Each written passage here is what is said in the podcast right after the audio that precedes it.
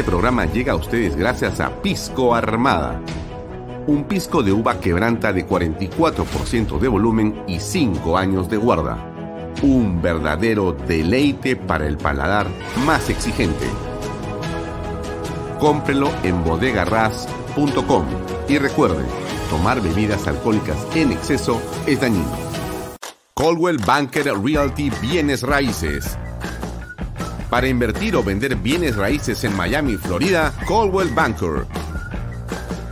Coldwell Banker, la número uno hace 23 años en Estados Unidos y la número uno en Florida con más de 12 billones en ventas. Comuníquese con Jimena Prele al WhatsApp 001-305-904-0631. Coldwell Banker Realty, bienes raíces. Delop.pe. Somos especialistas en transporte de carga regular. Transporte de concentrados de mineral. También transportamos material y residuos peligrosos. Y diseño y construcción en todo el Perú. Ubíquenos en nuestra web delop.pe. Participa en la Gran Feria Minera de Lima del 27 al 29 de abril. Separa tu stand en Expomina Perú y haz negocios con el sector minero. ¿Qué tal amigos? ¿Cómo están? Muy buenas noches. Gracias por estar con nosotros. Mi nombre es Alfonso Vallarrera, como todos los días, de lunes a viernes, aquí por Canal B, el canal Bicentenario. Esto es Vaya Talks. Nos ven por mis redes sociales, Alfonso Vallarrera, también por las redes sociales de Canal B, la aplicación también y por cierto, nos pueden ver en simultáneo por las redes sociales de Expreso, el diario Expreso y también el domingo. La versión del audio de estos programas lo puede escuchar en PBO Radio 91.9 FM. Bien, eh, a propósito, hay una publicidad ahí de Expo Min, Expo Mina, del 27 al 29 del próximo mes. Miren, ¿cómo es la vida del empresario en el Perú? Cómo es la vida del hombre que está seguro de lo que hace, del hombre que en las circunstancias más complejas es capaz de invertir. Somos un país difícil, somos un país complejo, somos un país riesgoso, pero somos un país de gente decidida también. La minería como la agroindustria, como la pesquería, como tantas, eh, digamos, sectores de la economía, no se han construido en ocho meses, ni en un gobierno, ni en dos. En realidad son décadas de trabajo, décadas de esfuerzo, un empeño enorme de gente que cree que a pesar de los momentos complicados, o justamente en los momentos complicados, es donde hay que jugar de una manera, jugar es una metáfora, de una manera distinta, ¿no? Apostar, invertir, desarrollar, creer. Determinación, ¿no? Determinación. Eso es el emprendedor, pues, eso es el empresario, un hombre que, que cree en sus ideas, que construye su suerte. La suerte no existe para mí. Construye su destino, construye su camino. Y miraba Expomi porque es una feria importante que, organiza Jorge León Benavides, que va a estar con nosotros eh, todos los días de la próxima semana por 15 minutos en un programa que va a ser anterior a Bahía Talks. O sea, la próxima semana usted va a tener eh, además eh, no solamente eh, un programa que se llama Rumbo a Expomin entre las 6 y cuarto y 6 y media, sino que de 6 a 6 y cuarto va a haber también una videocolumna muy interesante de Miguel El Oso Santillana sobre temas diversos de tecnología, eh, economía del Silicon Valley, etcétera, ¿no? Eh, usted conoce al oso Santillano, lo ha visto acá varias veces y está más en todos los medios. Y lo hemos convencido al oso para que tenga un espacio, un segmento aquí en Canal B, de manera, ser, de manera tal que vamos a tener entre las 6 y 6 y cuarto al oso Santillana, de 6 y cuarto a 6 y media, rumbo a Expomin con eh, Jorge León Benavides para hablar de esta feria que les quiero comentar ahora un segundo y después viene Vaya Talks y los demás programas, ¿no? El bloque que estamos armando ahí poderoso para que usted tenga más información. Ahora, ¿por qué le hablaba de esto de la minería, no? Porque la minería en general, los servicios que se prestan, los servicios que se tienen, lo que uno hace ahí, em, siempre es un desafío. La minería es un, es un, desafío, como tantas industrias en el Perú, son desafíos, son eh, en realidad fruto de una enorme, insisto, determinación de personas en creer que lo que están haciendo es correcto, en tener fe y empujar, caramba, su capital, su inversión, su sueño, su trabajo y finalmente obtener resultados, a pesar de los gobiernos. No es que uno hace empresa con el viento a favor. No existe eso. Disculpe usted. Bueno, yo no conozco eso por lo menos. Siempre se hace empresa con viento en contra, con piedras, con lluvia. Te jalan la alfombra, te amarran los brazos, te eh, quieren hacer un millón de cosas. Pero a pesar de todo, el ingenio del peruano, eh, la tesón, el trabajo, es capaz de superar cualquier adversidad. Esa es por lo menos mi impresión lo que yo he visto en mi vida. ¿Y por qué le digo esto? Porque la feria que viene en el mes de em, abril, el próximo mes, del 27 al 29, de muchas maneras tiene que ver con eso. En circunstancias complejas se arma un mega evento en el Jockey Plaza para que miles de proveedores y expertos en minería se reúnan durante tres días para a través de conferencias y charlas y exposiciones de tecnología de última generación se converse sobre el presente y el futuro de la minería en el Perú. El solo hecho de hacerlo ya significa un desafío gigantesco. Vamos a ver en los próximos días, porque esa es la idea de eh, apoyar a Jorge León Benavides en este esfuerzo enorme que hace él por la minería y por el país finalmente, ¿no es cierto? Entonces tendremos 15 minutos diarios la próxima semana, antes que empiece Vaya Talk. Si usted quiere conectarse media hora antes, verá primero a Loso Santillana y después verá eh, el programa que estamos preparando con eh, Jorge León Benavides. Creo que va a ser muy interesante, porque vamos a ir hablando de diferentes cosas que van a ocurrir en esos días aquí en el Jockey, en el Jockey Plaza, aquí en Lima. O sea, que usted esté en Lima y quiere ver a los emprendedores mineros, y a los proveedores mineros y a la industria minera, des un salto que seguramente será de mucha utilidad. Bien, no hablo más del tema de eh, Expomin hasta, hasta los siguientes días y horas. Miren, hoy ya tenemos, porque vamos a seguir hablando de minería, por, por temas que son fundamentales. Usted lo entiende perfectamente. Miren, no hay manera que el Perú salga adelante sin la minería. No es un asunto que te gusta, que no te gusta. Mira, no es un tema, no es un tema. Es el tema nacional. Y eso no quita que hayan otros sectores de enorme relevancia. Por supuesto que sí. Pero ¿dónde se cobran para el Estado más tributos? ¿Dónde hay mayores cadenas productivas? ¿Dónde hay más productividad por cada puesto de trabajo directo? ¿Cuántos indirectos se crean? ¿Cuántas industrias conexas se crean? ¿Cuánto se tiene de canon y cuánto de regalía? ¿Y cuántos beneficios tiene para las comunidades en el país? ¿Quién aporta de manera más consistente y en porcentaje mayor que la industria minera en el Perú. Entonces, entonces ¿por, qué, ¿por qué digo esto? Porque la minería está bajo ataque, como tantas otras industrias, pero la industria minera está bajo ataque y tenemos los peruanos un deber con respecto de esa minería, porque nos permite hacer colegios, hacer carreteras. La propia minería genera, como usted sabe perfectamente, infraestructura que no debería hacer, pero no interesa, eso la hace. Y eso es muy, pero muy importante. Pero hay que defender la minería.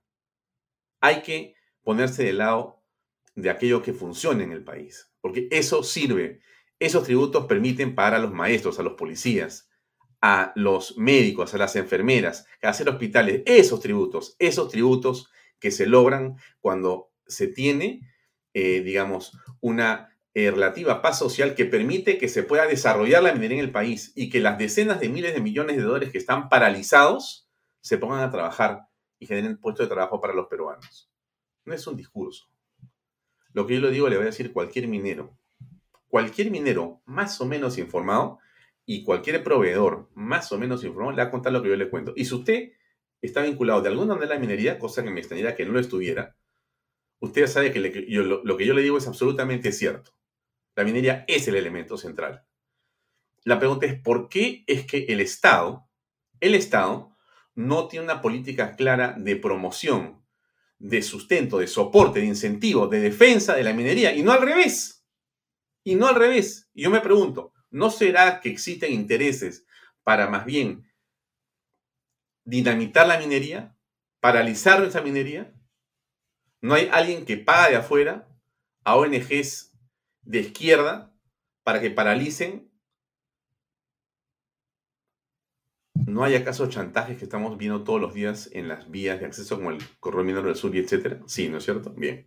Bueno, lo dejo ahí para evitar más cosas y vamos a seguir conversando el día de hoy. Y por eso habíamos invitado a dos personas. Primero quiero conversar con Jorge Lazarte sobre un tema que es importante, ¿ya? ¿Por qué? Porque eh, Jorge Lazarte, este, como ustedes saben, es de integridad. Esta agrupación, este colectivo, este grupo de ciudadanos que se han unido, estuvo Jorge acá hace unos días, usted se acuerda, conversamos con él sobre esta eh, resolución que el Tribunal de Transparencia y Acceso a la Información Pública había eh, en última instancia determinado, definido, ¿no es cierto? Y que le pedía al presidente de la República que hiciera pública, ¿no es cierto?, la lista de personas que habían estado en Cerratea. O sea, o sea, integridad le dice al Tribunal de Transparencia, hay este tema. Y el tribunal dice, efectivamente, y le comunica al presidente, usted tiene que decir quiénes han estado ahí. Miren, ¿ah? ¿y qué cosa dice el gobierno? No tengo nada que decir, dicen. Yo no tengo nada que, no tengo nada que, explicar, no tengo nada que hacer. No me molesten prácticamente. Aunque, aunque a usted le parezca mentira, acá está la comunicación de integridad, que es una nota de prensa. Dice, Pedro Castillo desacata orden del Tribunal de Transparencia y se resiste a entregar la lista de reuniones que sostuvo en Zarratea. A ver, a estas alturas, amigo, señora, señor, joven, ¿cómo es posible que nosotros sigamos hablando de Zarratea como un tema que no ha sido cerrado? ¿Cómo podemos seguir en, este, en esta danza de la oscuridad? en virtud de la cual el presidente de la República y la gente que lo acompaña considera que no tienen que dar razón a nadie de nada de lo que hacen. Y cuando la propia autoridad le dice, usted tiene que rendir cuentas, dice, no me interesa, yo no voy a hacer nada, no tengo, no me acuerdo y no sé, nunca apunté. Y por último, si apunté, tampoco quiero decirte. ¿Cómo es esto? ¿Dónde estamos? O sea, ¿qué cosa? O sea, que un funcionario público al que le pagamos los peruanos puede hacer lo que le da la gana delante de todos y no va a pasar nada. Bueno, esto es por lo menos a mí, permítanme decirles, me parece el colmo. No voy a usar la palabra que quisiera usar, pero esto es el colmo. Ahora, esto del Tribunal de Transparencia y Acceso a la Información Pública, para que sepa, siempre es bueno, como decía Aldo Marategui, Alfonso, siempre que digas algo, trata de también enseñar un poco para que la gente aprenda. Perfecto. Te vamos a hacerle caso a Aldo Mariategui y le voy a comentar algo que tengo aquí en pantalla para que usted sepa. Si no sabía, de repente usted no sabe lo que le voy a contar ahora, pero resulta que existe en el eh, mundo, en el, este, en el mundo del eh, público, ¿no es cierto? Existe una cosa que se llama, y que está acá, pero que no la encuentro. Permíteme un ratito. ¿Por qué no la veo? Qué curioso. Creo que el enemigo me está persiguiendo. Déjeme cerrar esto y volver a abrir. Pasa así, así, así estamos pues en el mundo virtual. Tiene un poquito de paciencia. Bueno, esto es, debería estar ahí. A ver, déjame ver si entra. Ah, voy a abrirlo en otra parte. Deme un segundo porque quiero mostrarle algo que me parece central.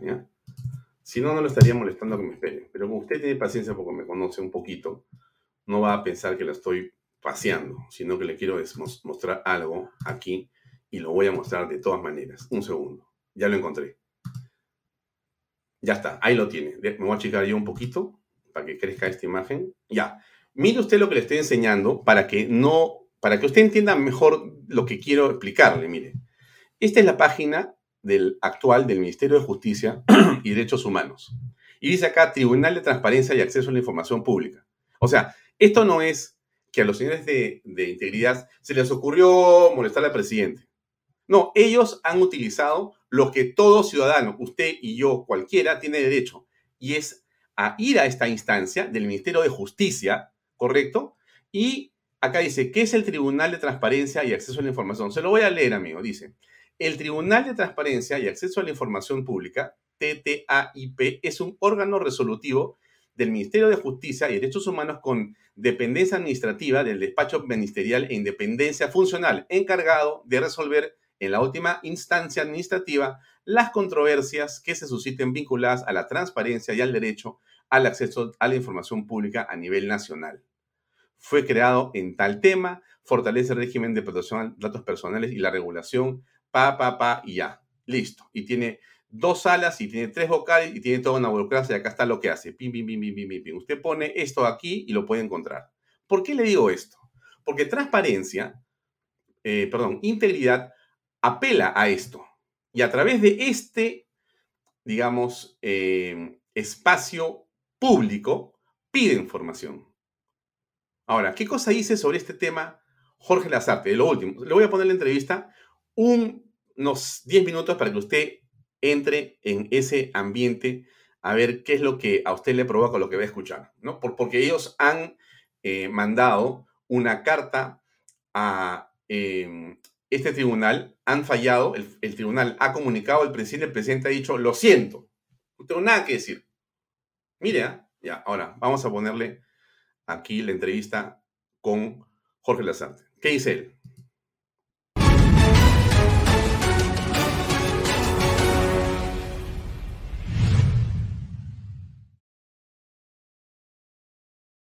¿Qué tal, Jorge? ¿Cómo estás? Ustedes han emitido una nota de prensa en el sentido de continuar solicitando a las autoridades pertinentes del Ejecutivo para que brinden la información que corresponde a lo ocurrido en Zarratea y demás. ¿Puedes comentarnos en qué se encuentra este trámite? Buenas noches, Alfonso. Efectivamente, primero gracias por la invitación. Eh, como sabes, desde hace algún tiempo atrás, eh, el movimiento Integridad se trazó como meta obtener la información de las reuniones que estuvo el presidente de la República en la Casa de Zarratea durante los meses de octubre y noviembre del 2021. Eh, y ante la negatoria del, acceso a esta información, presentamos un recurso de apelación ante el Tribunal de Transparencia, que es la máxima autoridad del Estado en resolver los pedidos de información pública que hacen los ciudadanos a las entidades eh, públicas y eh, declaró fundado nuestro recurso de apelación y ordenó al despacho presidencial, encabezado por Pedro Castillo, entregarnos toda la lista de reuniones que, estuvo, eh, que tuvo en la, en la Casa de Breña. El plazo que le dio fue de siete días, se venció el día 21 de marzo, y el 21 de marzo eh, el despacho presidencial de Palacio de Gobierno nos emitió una comunicación diciéndonos que esa información no existía que no estaba disponible y una serie de respuestas evasivas que constituyen un desacato al mandato del Tribunal de Transparencia. Eh, el Tribunal de Transparencia fue muy claro al ponerse en ese supuesto y dijo en su resolución que aun cuando esa información no estuviese en libros de, las, de los órganos de despacho, tenía que ser generada, tenía que buscarse en videos, en declaraciones, en, visitas, eh, en, supervisiones que haya tenido la Policía Nacional respecto a las actividades del presidente de la República, y ninguno de los funcionarios de Palacio ha cumplido con esas disposiciones. O sea, la obligación de la autoridad es reconstruir esa relación de personas con los horarios y las identificaciones plenas de quienes estuvieron con el presidente durante esas fechas, ¿es correcto? Así es, es correcto.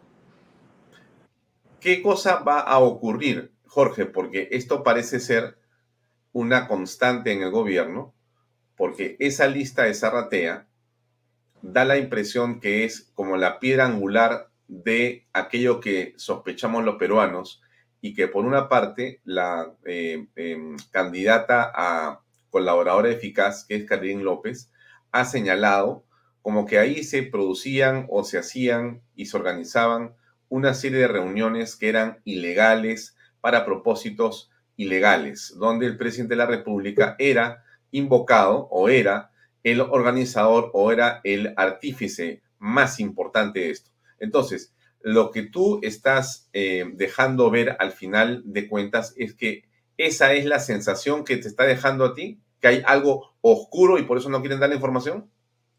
O sea, yo creo que a mí y a todo el Perú, lo que ha pasado y lo que está pasando en este caso es un claro encubrimiento de lo que ocurrió en Zaratea, en Zarratea, y, que pone en evidencia que de la, presunción de actos ilícitos que están buscando no ser revelados al más alto nivel del, gobierno. ¿Qué cosa podemos hacer ante esto? Es, es la pregunta. Y, creo que el rol que juega el movimiento Integridad para estos efectos es, es fundamental. Nosotros hemos lanzado tres iniciativas de corto, mediano y largo plazo. La primera y la más importante de todas es que no vamos a dejar pasar esto en la vía penal. Vamos a denunciar, interponer una denuncia al Ministerio Público por el desacato y el incumplimiento del mandato del Tribunal de Transparencia. Esta obligación no es solamente del presidente de la República. En el despacho presidencial hay funcionarios que tienen la obligación legal de llevar la agenda del presidente, empezando por el secretario general. Yo quiero aprovechar la invitación, Alfonso, para hacer un llamado a la reflexión a estos funcionarios, al señor Jorge Alba, que es el secretario general, al señor Ramón Camacho, que es el subsecretario general y la máxima autoridad administrativa del despacho presidencial, al señor Arturo Asiniega, director de la oficina de protocolo, al señor Juan Sandoval, secretario de actividades, y al señor Willy Bueno, jefe de la Casa Militar y responsable de la seguridad del presidente. Todos estos funcionarios tienen el deber de velar por la transparencia y la publicidad de la agenda presidencial. Ellos son responsables de llevar un debido control y divulgar las actividades presidenciales. Al negarse a suministrar esta información o reconstruirla, están siendo cómplices de un delito de desacato que no vamos a permitir que pase. El puesto del, del presidente de la República es efímero es un puesto que tiene los días contados. Ya sea, se acabará tarde o temprano y no va a haber quien los proteja. El Ministerio Público los va a perseguir por haber encubierto actos que presuntamente son ilícitos y que deben ser conocidos por la ciudadanía.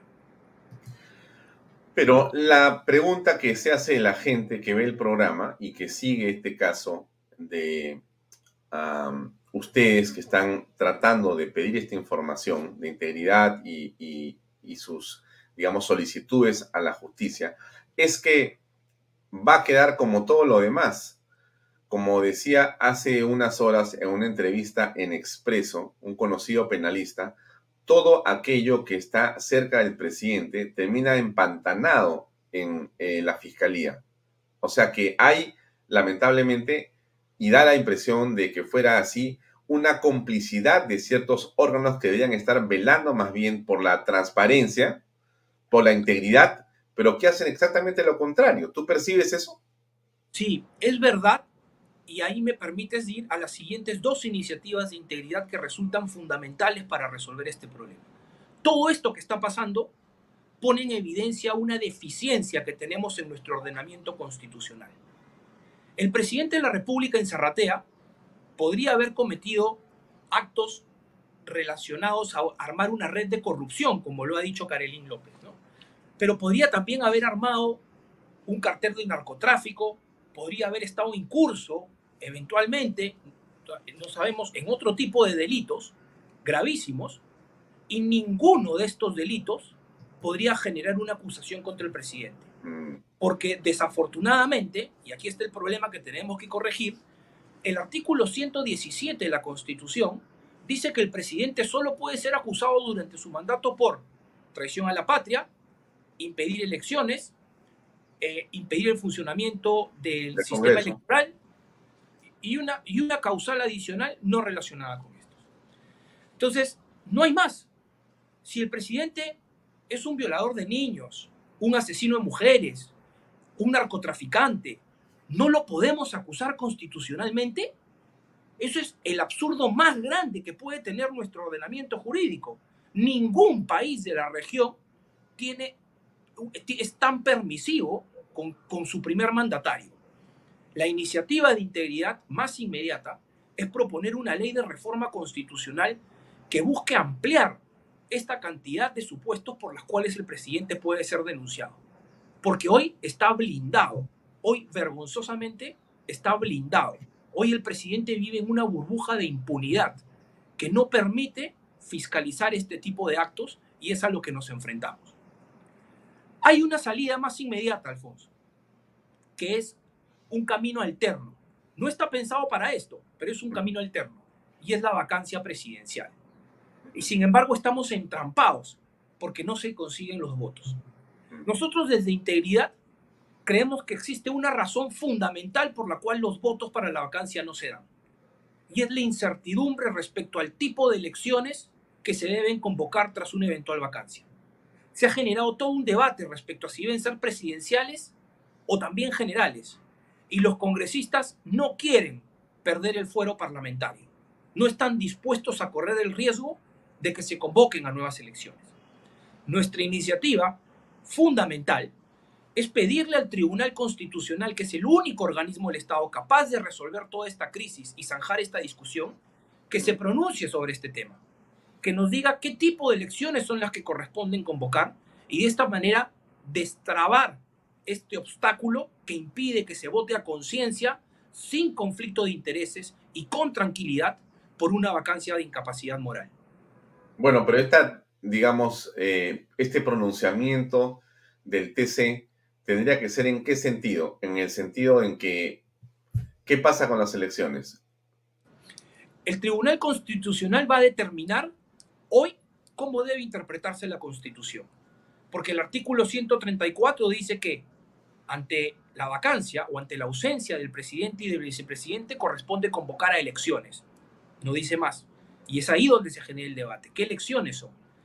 El Tribunal Constitucional, a nuestro criterio, debe interpretar la Constitución y decir que las elecciones son solamente presidenciales. Porque quien tiene la incapacidad moral es el presidente, no todos los congresistas. Los congresistas hacen una pregunta válida. ¿Por qué se va a ir todo el Congreso si quien incurrió en los actos de incapacidad moral es el presidente? Además, la Constitución es sumamente clara al establecer que el mandato parlamentario solamente se acaba por la disolución del Congreso ante una doble denegatoria de confianza. No hay más supuestos. ¿Por qué se habría de acabar el mandato parlamentario tras una eventual vacancia por incapacidad moral? Y finalmente, eh, cuando el presidente de la República disuelve el Congreso, no convoca elecciones presidenciales, convoca solamente elecciones parlamentarias. Parte del equilibrio de poderes supone tratar con igualdad eh, estos, estos dos supuestos de vacancia o disolución. Bien, te deseamos mucho éxito, Jorge, en las gestiones que vienen y por favor mantenernos al tanto para poder también hacer lo propio con el público que sigue Vaya Tóxica Muchas gracias. Muchas gracias a ti, Alfonso. Buenas noches. Permiso.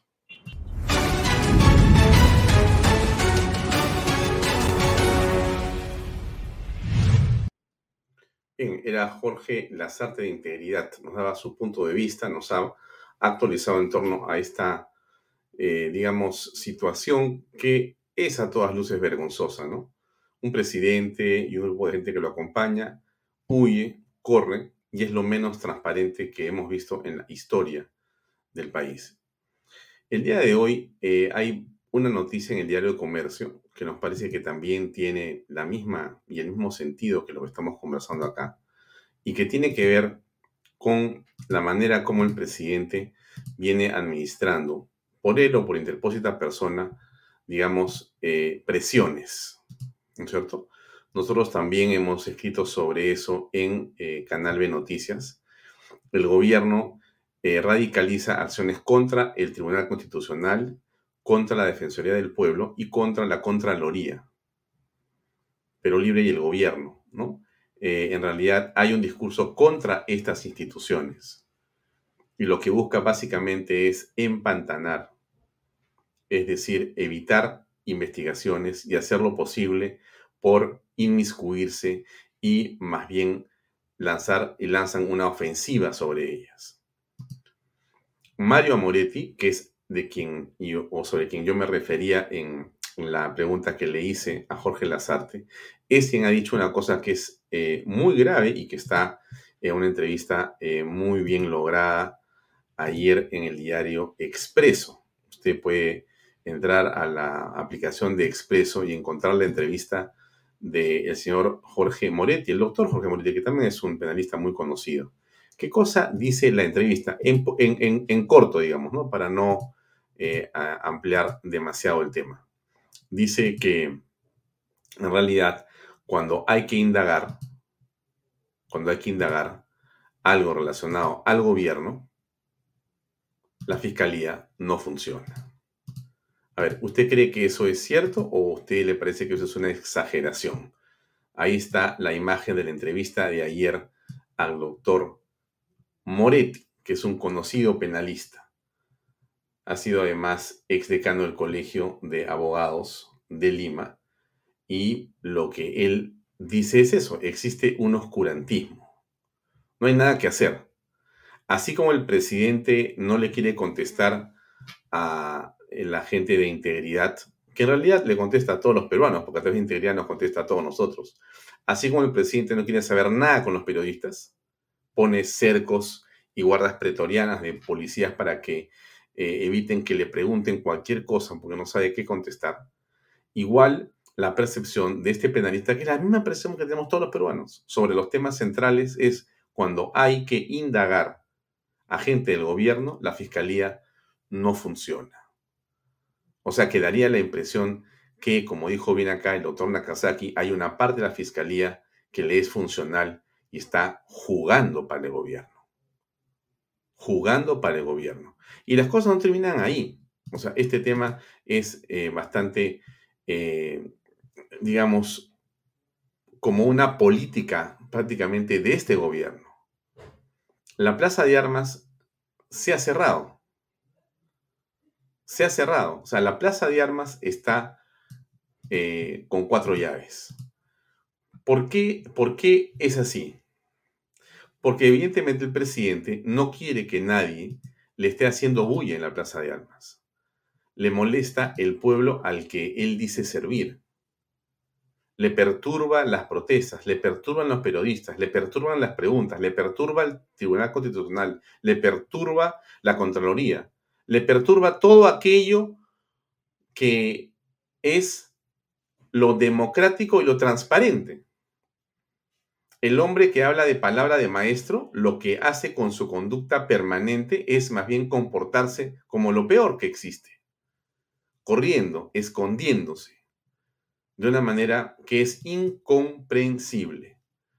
Y solamente comprensible cuando vemos el eh, ejemplo que sigue en esto Bruno Pacheco, que apareció hace 10 días diciendo, bueno, yo me voy a someter para colaborar con la justicia.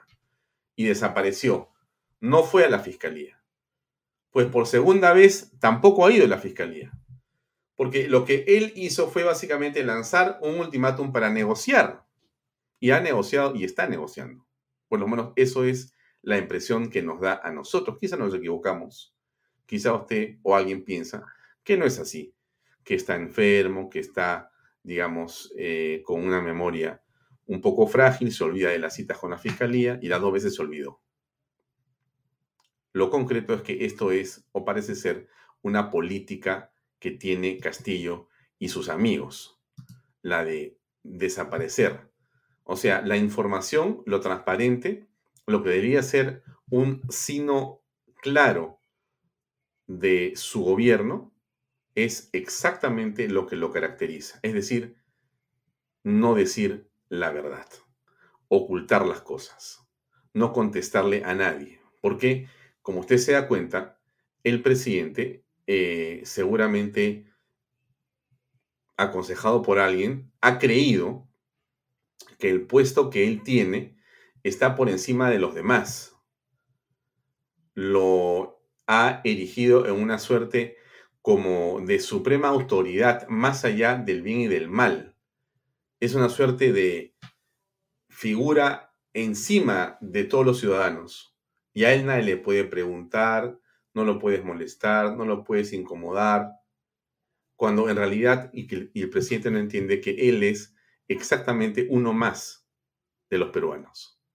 Eso es lo que en realidad es un verdadero presidente del Perú uno más de nosotros. No es uno que tiene más derechos que nosotros. En todo caso, tendrá más obligaciones que nosotros. Porque para eso se le ha elegido, no yo. 44 mil votos más hicieron que él sea presidente del Perú. Imaginemos que a pesar de toda nuestra incredulidad sobre la limpieza de esa elección, y para que las cosas puedan continuar, hemos aceptado que sea presidente el señor. Aceptado quiere decir, este, hemos reconocido, como usted, como yo, como todos, ¿no es cierto? Bueno, yo no tengo ninguna autoridad, solamente reconozco porque hay que reconocer las cosas, porque si no sería imposible avanzar en una parte, a pesar de todas las dudas que yo sigo teniendo. Pero dicho esto, él, como sube la luz, el gas, los combustibles, los suelos bajan, los negocios se paralizan. Mm. Y las protestas arrecian. Le, le, muestro un cachito de lo que ha pasado en Puno, solamente para que usted sepa. Solamente lo sabe. Pero mire, ¿cómo es? Ah? Puno votó 82% o más por el señor Pedro Castillo. Puno, o sea, Puno es más castillista, o sea, ni en Palacio de Gobierno como en Puno. Ni en Palacio de Gobierno como en Puno. ¿Y cómo está Puno ahora?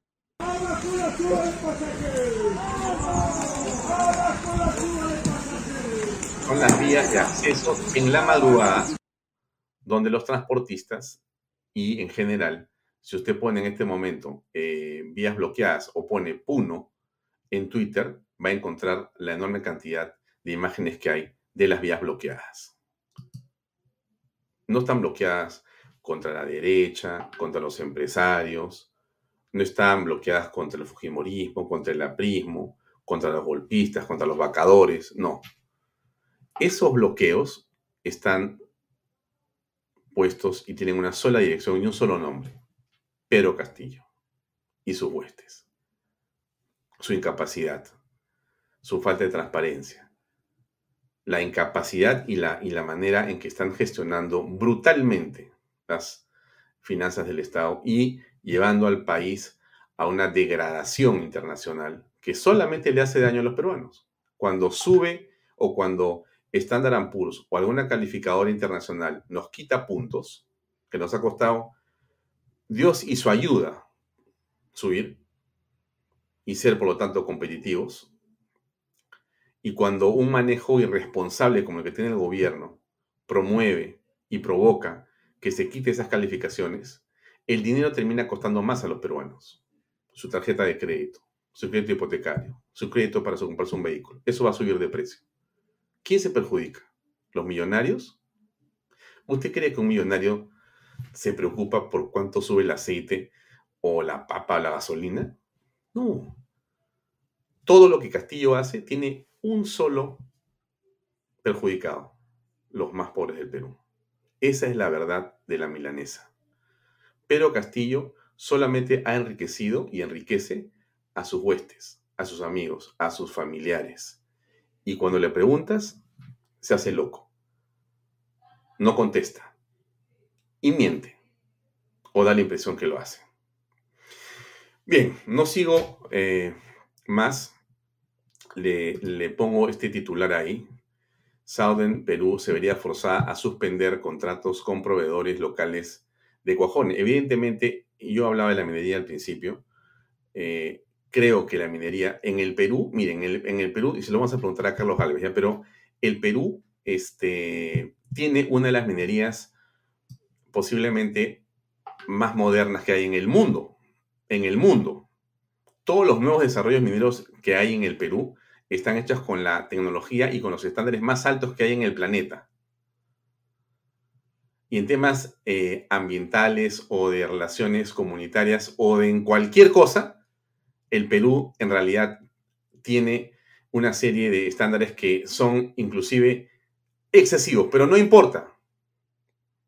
Porque cómo será de noble la tierra peruana y el mineral peruano que aún a pesar de todo eso, las operaciones siguen siendo tan rentables para que se continúe operando y se deje una cantidad enorme de tributos para los peruanos.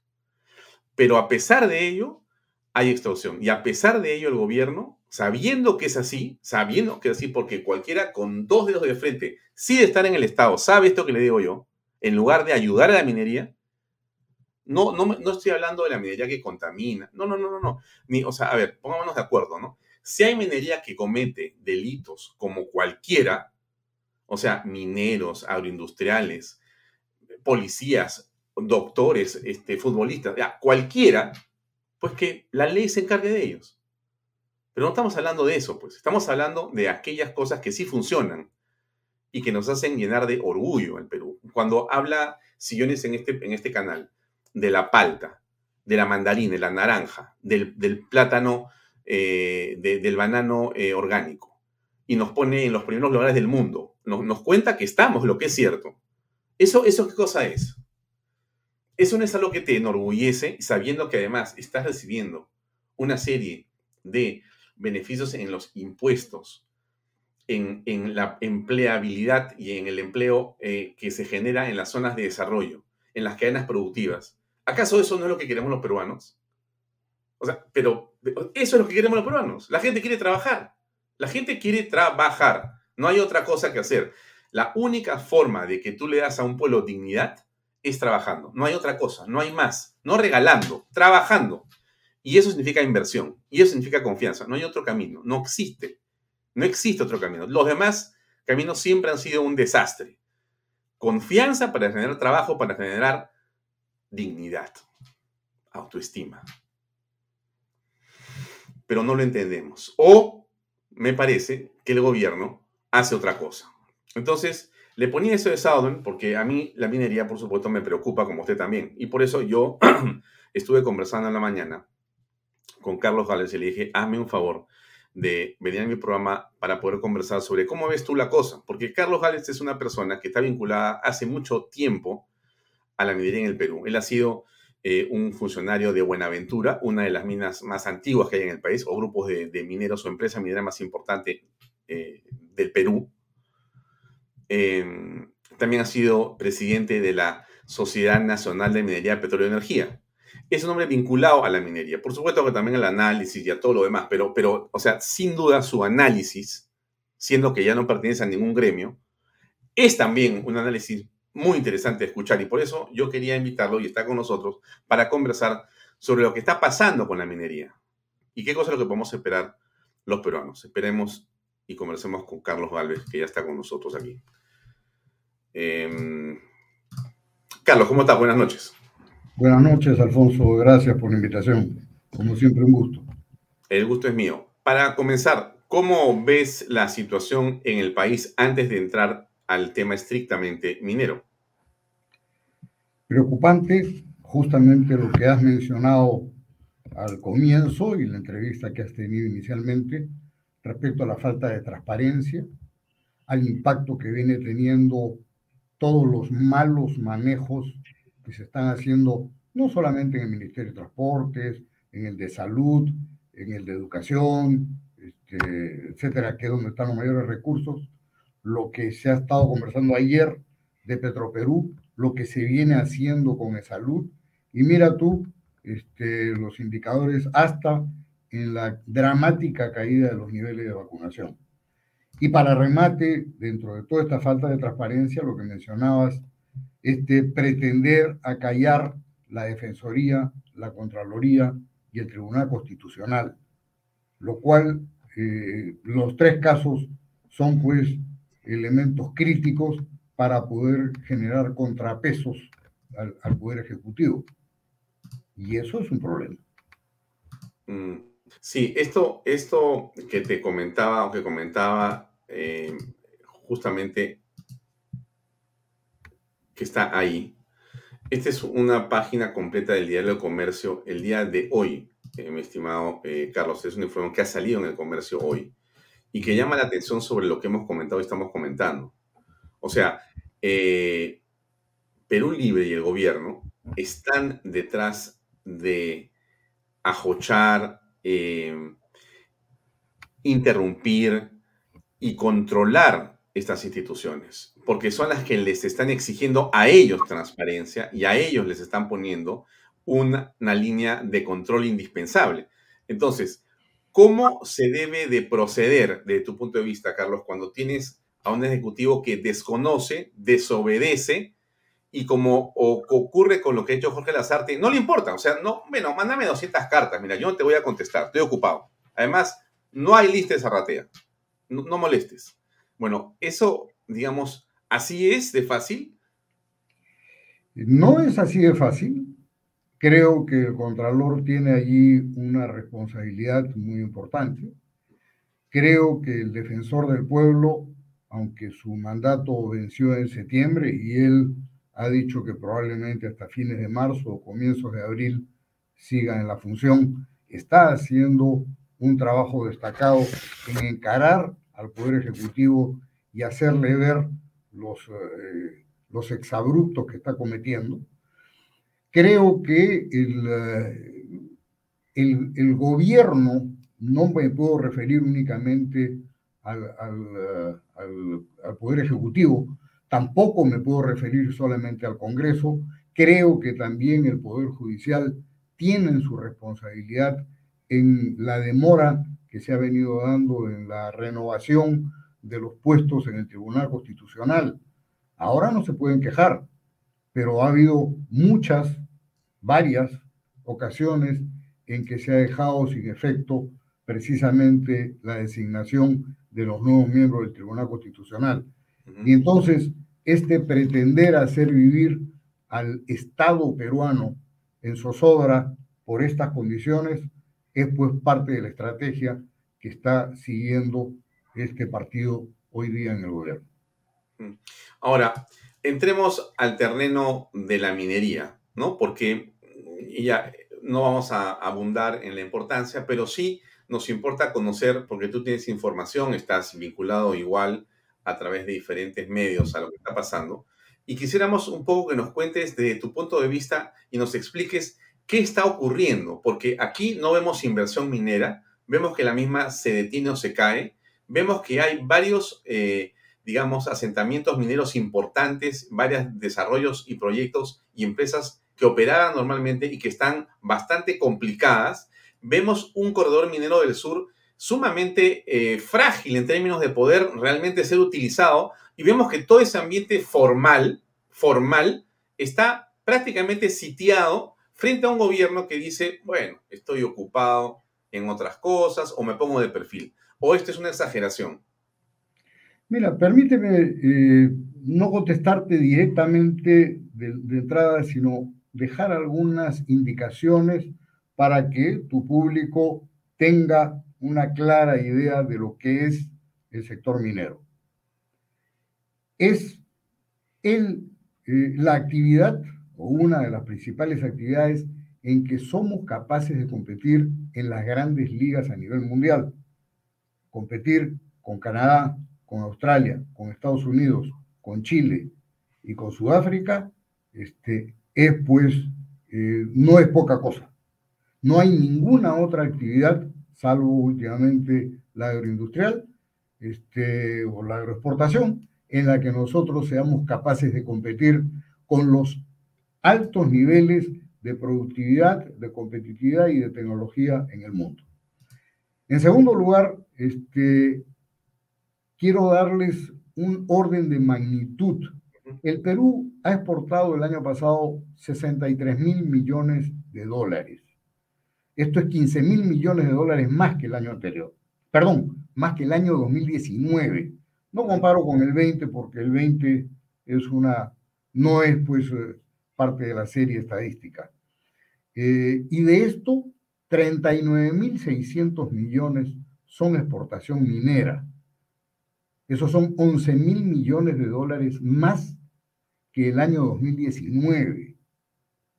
Y todo esto sobre la base de los esfuerzos y ciertamente precios de mercado. O sea, fíjate tú, las exportaciones totales del Perú crecieron en 15 mil millones de dólares pero 11 mil millones de estos los explica el sector minero. A pesar que le paran metiendo el palo a la rueda de la bicicleta. Porque tienes, como has mencionado, en el caso de Saudan, ahora Guajone paralizado por ya 25 días, eh, las bambas este, con paralizaciones de más de 500 días en, en un periodo de, cinco o seis años, o sea, cerca del 25% del tiempo desde que ha iniciado tiene este, una eh, eh, eh, obstrucción permanente de sus actividades. ¿Esto que ha traído como consecuencia? Primero, que por el lado de Cuajón estos 25, 25 eh, días significan el orden de 120 millones de dólares que estamos dejando de producir. En el caso de las bambas, se ha acumulado un inventario de concentrados que se valoriza en cerca de 600 millones de dólares. Eso está en la mina. Eh, que están en la mina. No pueden salir. no pueden salir y no podrán salir a la velocidad que necesitamos porque, de acuerdo a las normas, solo se tiene un número limitado de camiones que podrían transportar en condiciones normales, ciento y algo de camiones por vía, y toda esta acumulación que se tiene no se podrá bajar con estos ciento y algo camiones diarios que se tiene, porque no hay permiso y no se permitirá. Por allí menciona a la señora Milta Vázquez, prefiero ni mencionarla, porque gracias a ella, o parte, es que no tenemos conga, no hemos podido avanzar por los proyectos de Yanacocha, no tenemos Kilish, hemos tenido el incendio y todo este desastre que se armó en Ayacucho. Eh, ella es una de las contribuyentes a que Tía María no avance. Seguramente por eso Galeno, Michiquillay este, y Conga este, estarán postergados. No sé si, si la granja podrá ir adelante. Hay una obstrucción permanente tenemos en estos momentos proyectos por 53 mil millones de dólares que no podemos avanzar. Mm. Una cosa importante, mira cómo serán de obtusos. El 20% de la recaudación vía impuesto a la renta, impuesto extraordinario a la minería, regalías y gravamen extraordinario a la minería, ha crecido en 14 mil millones de soles del año, año a año, ¿no? Del año 2020 al año 2021. Este, si tú miras cuánto se ha transferido eh, a, las regiones eh, durante estos últimos 10 años, esto significa 41 mil millones de soles. ¿Qué ha hecho las regiones y las municipalidades provinciales y distritales con esos 41 mil millones de soles. ¿Y qué les pasa que no reclaman, salvo el caso del gobernador regional de, Apurímac, qué pasa que no reclaman que les permitan ir adelante con sus proyectos, con los proyectos que benefician a las regiones, a las provincias, a los distritos? En realidad, estamos desquiciados. Quiero hacerles dos menciones importantes porque mucha gente se llena la boca hablando de la sostenibilidad y de los impactos del sector minero. Quiero que tengamos claro que de los 128.5 millones de hectáreas que tiene el Perú, en producción tenemos 1.3 millones de hectáreas. Vale decir, el 1% del territorio nacional. 1% del territorio nacional. Y quiero que sepan que el sector minero consume el 0.02% del agua disponible.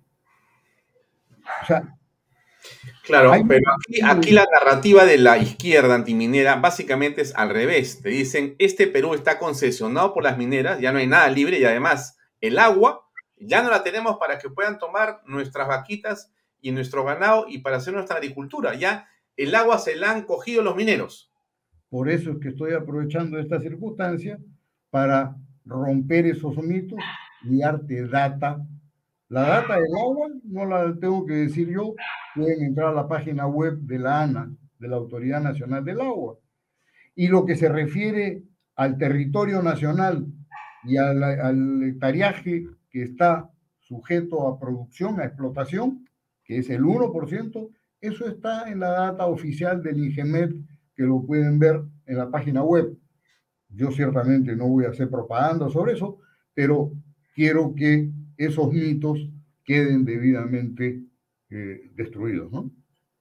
Bueno, entonces, la minería, sabemos lo que está, digamos, en este momento como una perspectiva trunca en realidad. Pero entonces el tema es el siguiente qué va a ocurrir, eh, Carlos Galvez, porque en algún momento esto va a traer un efecto catastrófico sobre los peruanos. O sea, tú no puedes pasarte meses de meses de meses disparándote a los pies.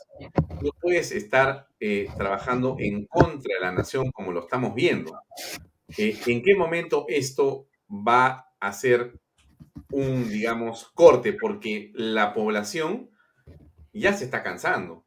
O sea, el alza de los eh, alimentos de primera necesidad todavía no se ha producido completamente porque se está todavía viendo cómo se va a organizar el transporte con respecto a las alzas de los combustibles. Pero eso se va a dar de todas maneras, lamentablemente. Y ahí va a haber que una explosión social. ¿O no va a pasar nada? Mira, yo creo que eh, pueden ocurrir algunas de las cosas que tú has mencionado un incremento incesante del precio del combustible a nivel internacional porque hemos sido incapaces de promover nuestra industria este, de hidrocarburos y hemos caído en la producción y nos hemos metido a hacer tonterías como, como la de la refinería de Talara sin tener petróleo, hoy día nos va a pasar la factura. Y, y eso se va a trasladar en incremento de costo de transporte Tú comprenderás que en circunstancias en que los fletes no suben y los costos solo por combustible se disparan, los transportistas perfectamente podrán armarte un paro nacional de transporte que tiene sus implicancias. Esto, con o sin paralización, va a tener su impacto en la canasta familiar. Y definitivamente la población se va a hartar porque no tiene fuentes de ingreso formales, no tiene trabajo. La inversión está paralizada, está detenida. No voy a repetir los datos estadísticos, pero este, sabemos todos perfectamente que si no hay inversión privada, no hay incremento del Producto Bruto, no hay incremento de oportunidades de trabajo, no hay incremento de recaudación. Los incrementos de recaudación fiscal los estamos viendo por el lado del sector minero por incremento de precios. Pero terminamos la construcción del proyecto Queyabeco, que debe empezar producción en junio, y a partir de ese momento se acabaron las grandes inversiones en, en proyectos mineros. Aquí vamos a tener un grave problema.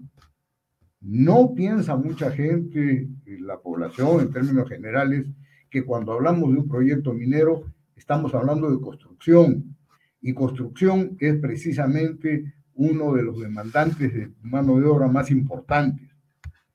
Quiero que sepan todos que cada vez que tú generas un puesto de trabajo directo en el sector minero, estamos generando ocho puestos de trabajo indirectos y son estos, los que van en construcción, los que van en transporte, los que van en hotelería, los que van en restaurantes, los que van en asistencia médica, en seguridad y todas estas cosas. Mm. Independientemente de todo aquello que hay en innovación, tecnología, que en estos momentos se está desarrollando, me alegra dentro de todo el poder hacerles saber que, que Yabeco será un nuevo paradigma mundial de minería, con equipos autónomos, alta ciencia y tecnología, y, será totalmente diferente, equipos eléctricos y autónomos. Entonces, eh, esto trae como consecuencia menos razones para quejarse de la industria minera. Ahora, eh, quiero tomar eh, la idea de Lucy Morales, de esa, de esa reflexión que ella escribe. En provincias, sus autoridades son una olla de grillo. Ahora bien, en provincias, como bien dice la señora Morales, tenemos en este momento una buena cantidad de gobiernos regionales que están con problemas serios frente a la justicia. O han sido detenidos, o están por ser detenidos, o están procesados penalmente, no solamente investigados, sino procesados y tenemos, así como dinámicos del sur, tenemos de todo, ¿no es cierto? Entonces, la pregunta es, bueno, ¿cómo se hace, eh, Carlos Galvez, para poder avanzar en la región o en el municipio, si estas autoridades tienen esos niveles de corrupción, porque todo es eh, algo que se maneja de manera familiar, amical, eh, en realidad, al parecer, se gana una alcaldía o se gana una gobernación y eso es una especie de botín para repartir las arcas públicas entre los allegados. Entonces, ¿cómo es que puede operar una medida formal y cómo se puede pedir que se inviertan los otros 53 mil millones de dólares si tenemos autoridades locales que terminan poniéndose del lado de la extorsión? Pero antes que me contestes, déjame poner un minuto de publicidad, por favor. Y seguimos con esta conversación. Bien, amigos, PBM Plus, proteínas, vitaminas y minerales y ahora también con HMB. Recuerde, vainilla y chocolate y no olvide que el ejercicio favorece su sistema inmune. Una buena alimentación es su mejor defensa. Compre PBM en boticas y farmacias a nivel nacional. Y para más información, ahí está la web pbmplus.pe. Encuéntrelos también en Facebook y en Instagram. Así es. Delop, transporte y construcción. Especialistas en transportar carga regular, concentrado de mineral, material y residuos peligrosos y diseño y construcción en todo el Perú. Si usted quiere, llame a Delop y entre a la página web delop.pe. Pisco puro armada. Pisco de uva quebranta de 44% de volumen y 5 años de guarda. Un verdadero deleite para el paladar más exigente. Pisco puro armada, cómprelo en bodegarras.com. Tomar bebidas alcohólicas en exceso es dañino. Bien, bueno, ¿qué pasa con la autoridad regional, sea esta gobernación o sea esta un municipio. ¿Cómo lo ves? Bueno, definitivamente la data periodística es que de las 25 regiones tenemos 24 gobernadores regionales o ex gobernadores regionales sentenciados o este, denunciados e, investigados, ¿no?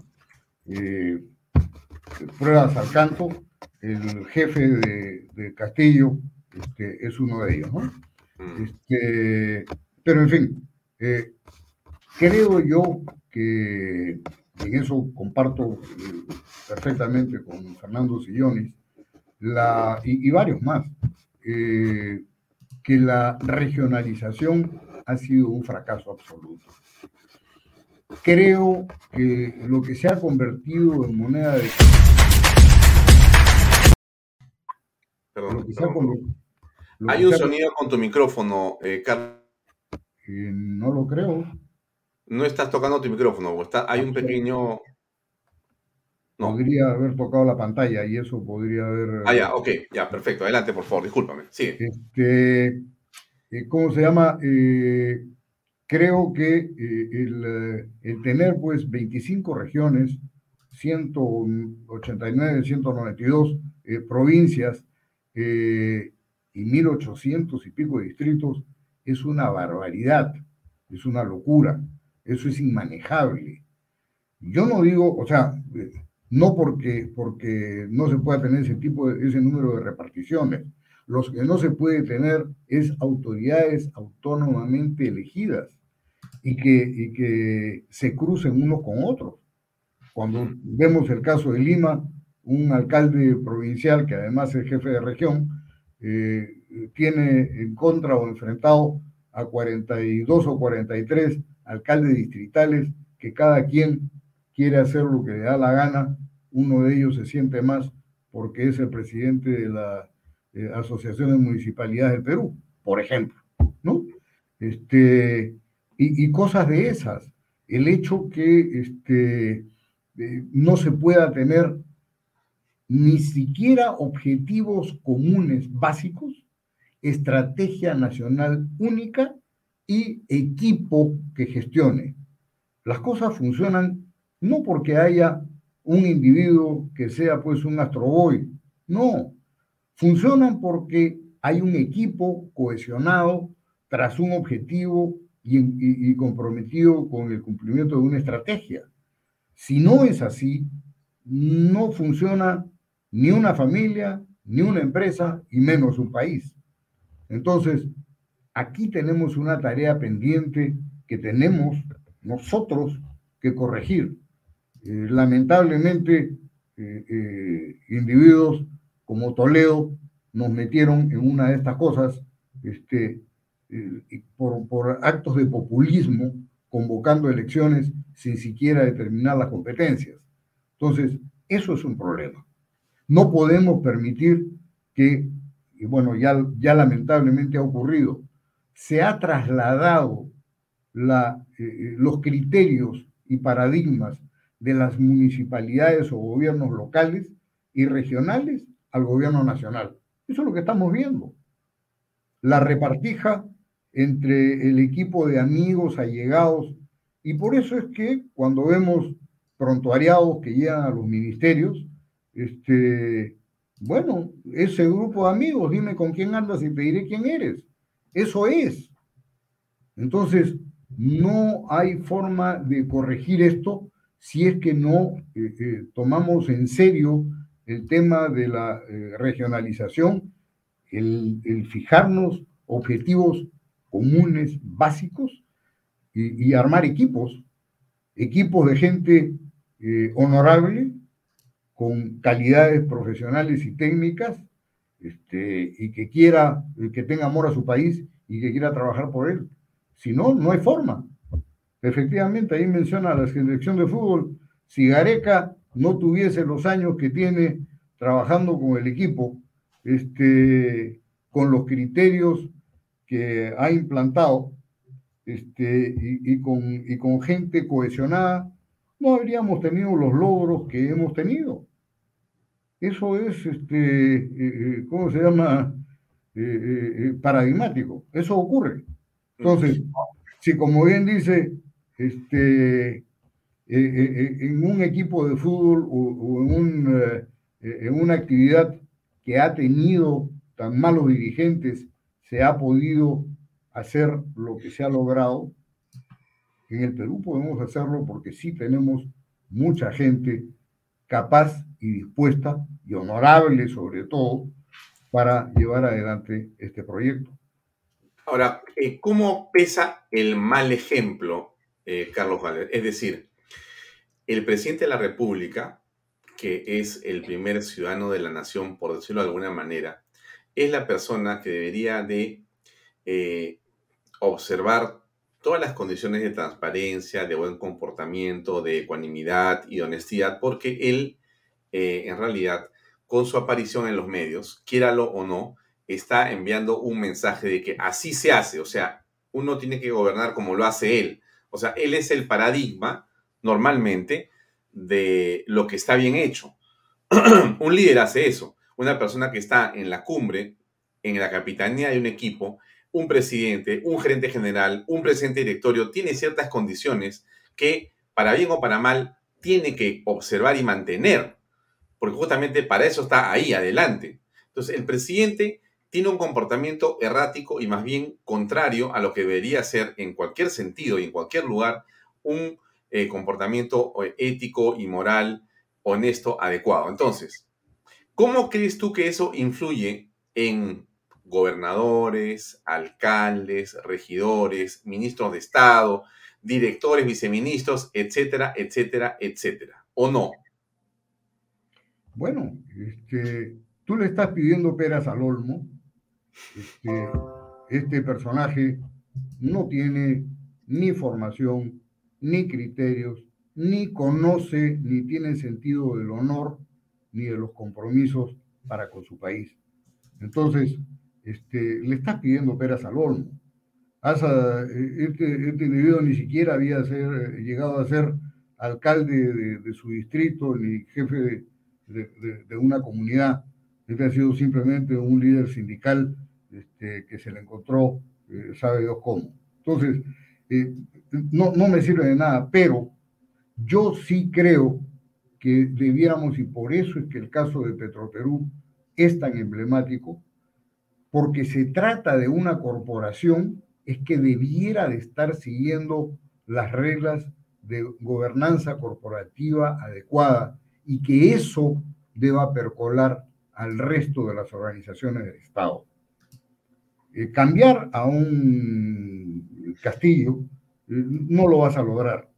Eso ya no tiene, no tiene sentido. Pero, pero en una corporación, tú sí puedes, mira, eh, ayer estábamos viendo y, se discutía si debía de presentar los estados financieros auditados en mayo o en junio. Oigan, los, las auditorías se contratan en una corporación no para eh, eh, la auditoría de final del año. La firma de auditores te está acompañando todo el año.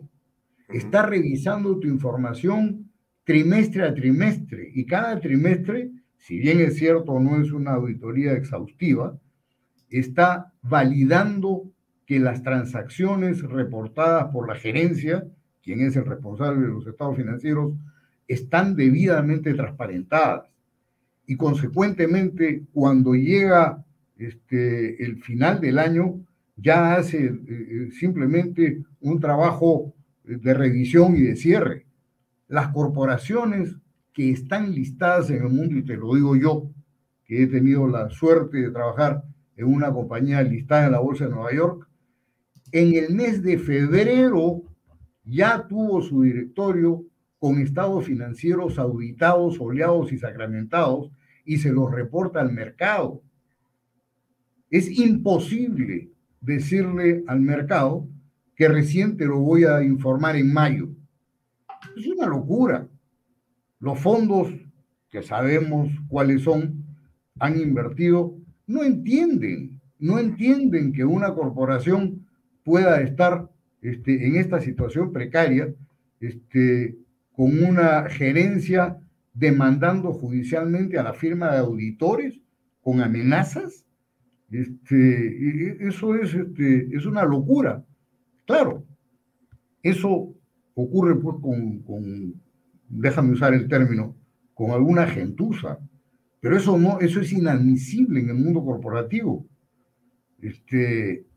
Y si no corregimos cosas como esas, ¿qué cosa puede estar pasando en otras eh, corporaciones de menor nivel, de menor tamaño, este, en, todo, en todo el Estado peruano?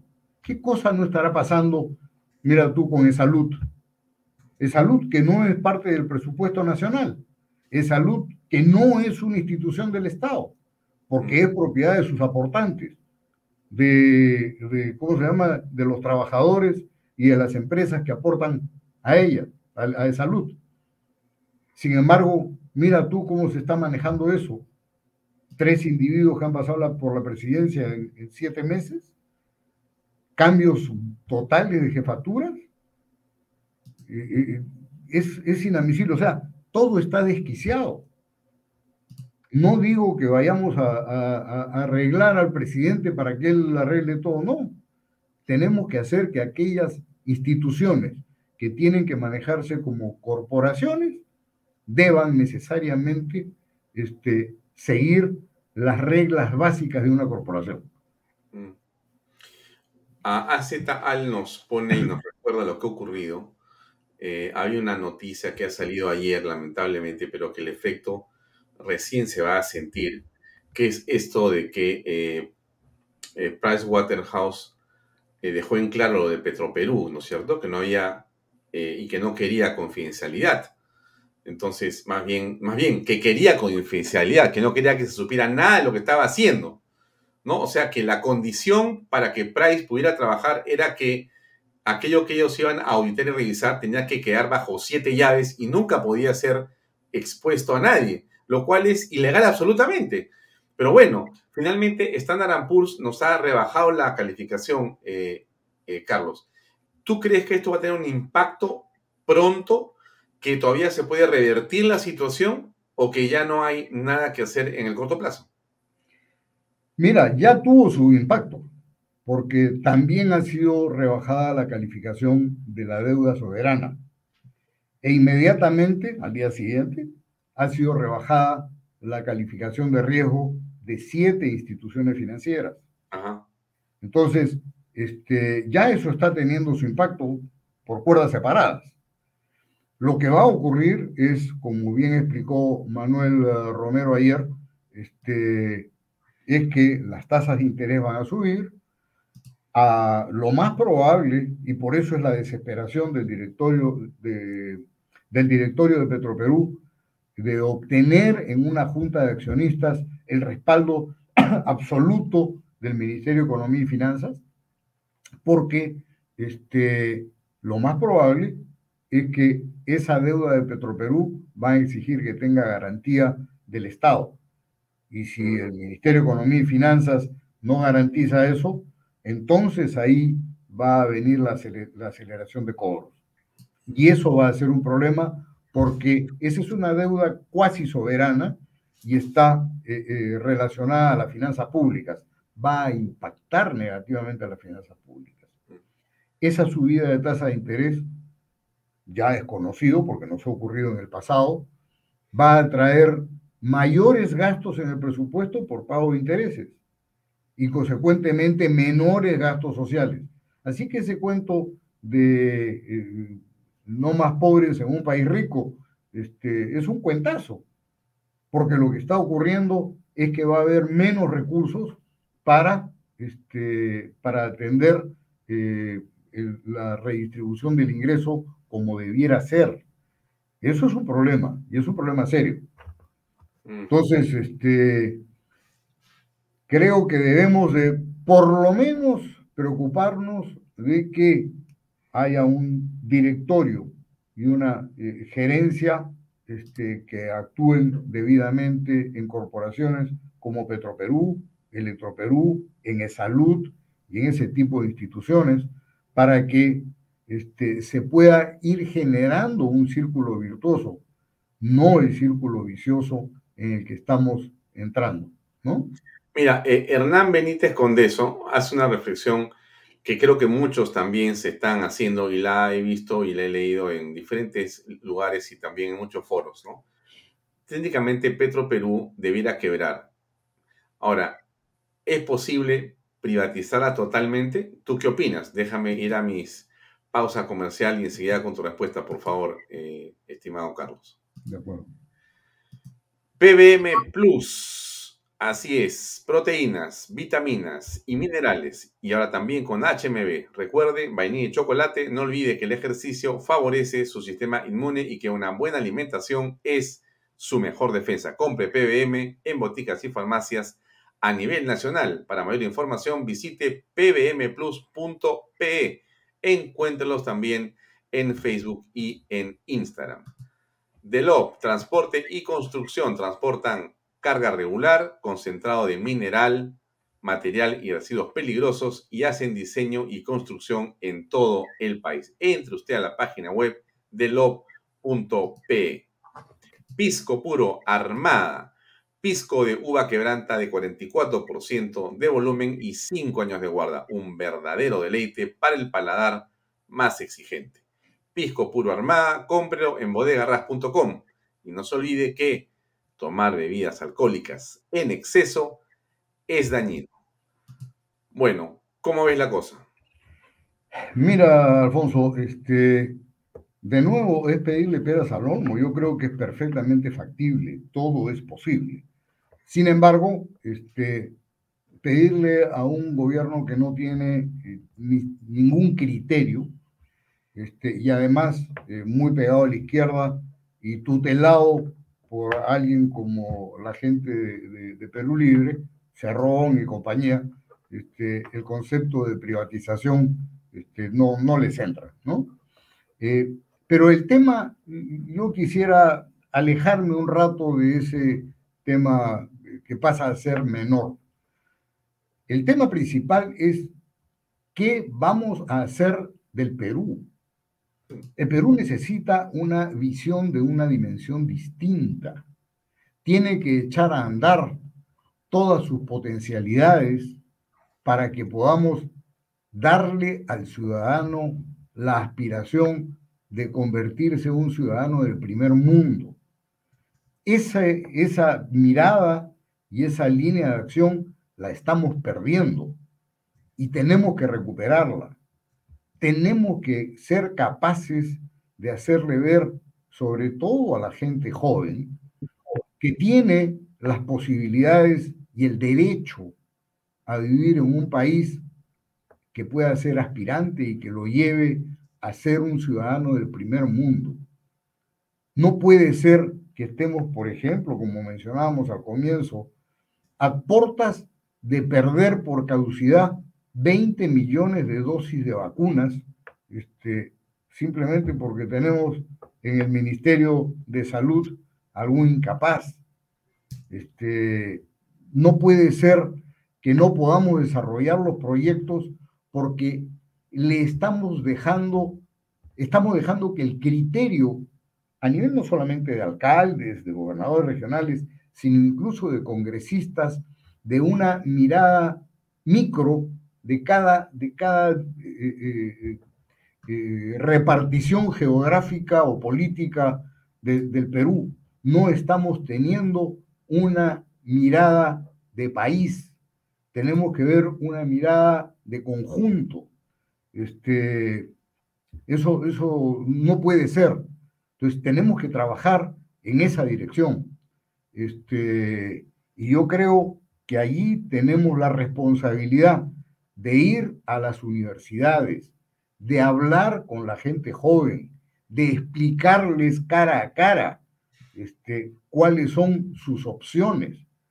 Nosotros, los que estamos seguramente, la mayoría de los que estamos en este programa, pasamos eh, largamente los 45 o 50 años, ¿no es cierto?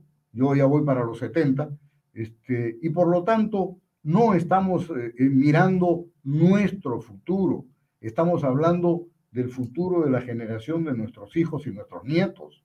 Entonces, es allí donde tenemos que trabajar, es allí donde tenemos que hacer las reflexiones. Yo creo que tenemos incluso que buscar liderazgos entre esa gente joven, porque es esa gente joven la que tiene que, que avanzar y trabajar este futuro del Perú. Mm. Eh, y yo te preguntaría, eh, ¿cómo has apreciado la iniciativa del señor Sagasti de tener o posiblemente eh, un proyecto de ley para cambio constitucional y acelerar y adelantar las este, elecciones para que se recorte el periodo presidencial a cuatro años? ¿Cómo lo ves? Mira, me parece un mecanismo un poco alambicado que no tiene mucho sentido. Pero yo leía con interés un artículo escrito por Jorge del Castillo que, este, que rescataba precisamente lo que ha dicho el señor Sagasti. Lo que ha dicho es que Castillo no tiene noción de lo, de, de lo que es bueno respecto de lo que es malo, de lo que es privado respecto de lo que es público, este, y, todo eso no es más que la definición de la incapacidad moral. Si tú no eres capaz de distinguir el bien del mal, no eres capaz de distinguir tu interés personal del interés público, quiere decir que eres un incapaz moral. Entonces, este, ¿para qué hace tan largo el camino? Él debiera de haber convencido ya a sus moraditos para que voten por la vacancia, yo creo que la gente este, que no es de izquierda radical estará pensando que después de un gobierno de esta naturaleza, si no se quedan por las malas, este, por elecciones, no van a volver a tener otra oportunidad, por lo menos en dos o tres elecciones más.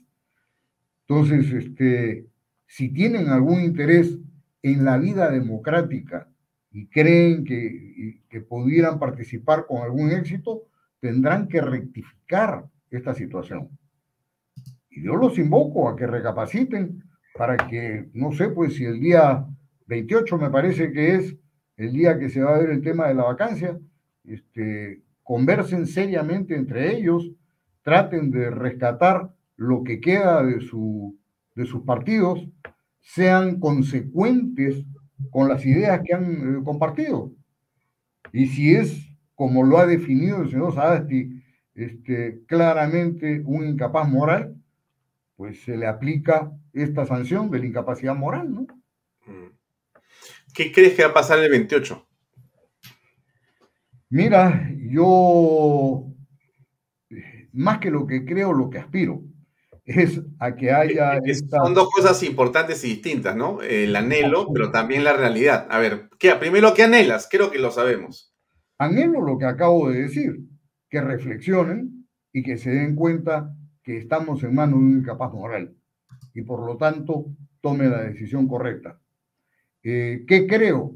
Creo que está muy difícil, pero mira, este, la esperanza es lo último que se pierde y yo creo que hay, independientemente de aquellos que son de izquierda razonable o de derecha, ¿no? Este, en lo de extrema izquierda simplemente no creo porque son dogmáticos, pero, pero yo no tengo ningún inconveniente con la gente de izquierda.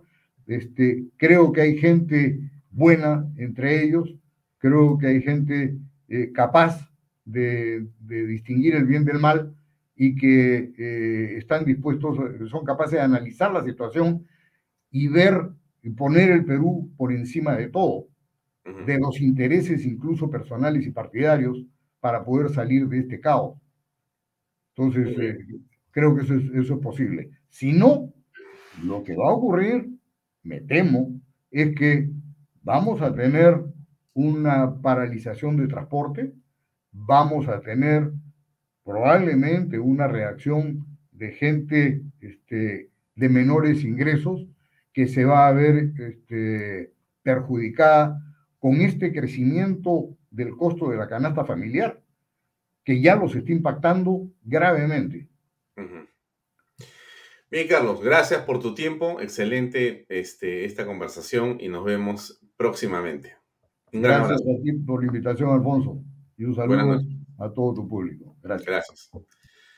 Bien, amigos, era Carlos Gálvez, estuvo con nosotros en esta edición de Vaya Talk. Gracias a todos por acompañarnos. Viene a continuación Pepe Pardo.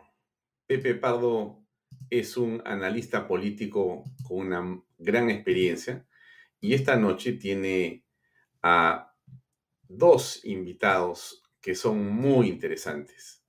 La doctora Marta Chávez, que yo le hubiera querido tener invitada en mi programa, pero el señor Pardo, bueno, me ganó la puesta de mano y la llevó a reflexiones. Ya veré la manera de cómo la convenzo a la doctora en otro día, en otra oportunidad para que nos acompañe. Ella va a estar a partir de las 8 con eh, Pepe en Reflexiones. Ella es abogada, ustedes la conocen perfectamente, ha sido presidenta del Congreso y es una analista política y una política también que tiene un punto de vista muy interesante. Y también va a estar el doctor Urbina, invitado con Pepe Pardo. Él es abogado constitucionalista y profesor universitario. Van a hablar de la vacancia, el indulto y las reacciones que esto tiene y trae en la opinión pública y en general. Creo que va a ser una linda conversación. Como yo le conté a usted, amigo que nos sigue en eh, Canal B, estamos trabajando ahora en bloques. Entonces, no se desconecte. Hay bastantes personas conectadas a esta hora. Y si usted quiere participar de, esa, de ese programa que le recomiendo escuchar con atención, porque tanto eh, la doctora Marta Chávez como Eric Urbina y Pepe, y Pepe Pardo son personas que van a servir mucho en el análisis, a usted que le gusta alimentarse con opiniones y con argumentos, le recomiendo que se quede aquí en Canal B como corresponde. No se desconecte, no cambie, no haga nada, no toque su aparato electrónico, su gadget, no toque su celular, su tablet, su computadora y quédese aquí para ver el programa que viene a continuación con Pepe Pardo y con estos estupendos invitados. Bien, yo lo dejo ahí nomás hablar y mañana nos vemos. Mañana, ojo, ojo, ojo, mañana es un día eh, especial para los peruanos, juega Perú y nosotros tampoco somos ajenos al fútbol, por supuesto. Mañana voy a tener como invitado a Francisco Díez Canseco, vamos a conversar con él aquí pero el programa, le digo, termina a las seis y media en punto. O sea, cuando el árbitro va a tocar el pito, ya no hay vaya tox. El programa comienza una hora y media antes. O sea, a las cinco en punto, solo por mañana y solamente por el martes de la próxima semana, que también juega Perú, empieza a las cinco y termina a seis y media en punto. Nosotros cumplimos siempre con darle contenido a usted, pero va a variar la hora de mañana. No se olvide. Empezamos a las cinco y a las seis y media a ver el partido. Después, por si acaso, hay un programa con eh, la doctora Calambroyo. Eso sí, eso continúa, Familias Vulnerables, a partir de las 8 de la noche. Bueno, los dejo ahí, me callo y los dejo con Pepe Pardo. Muchas gracias y muy buenas noches. Permiso.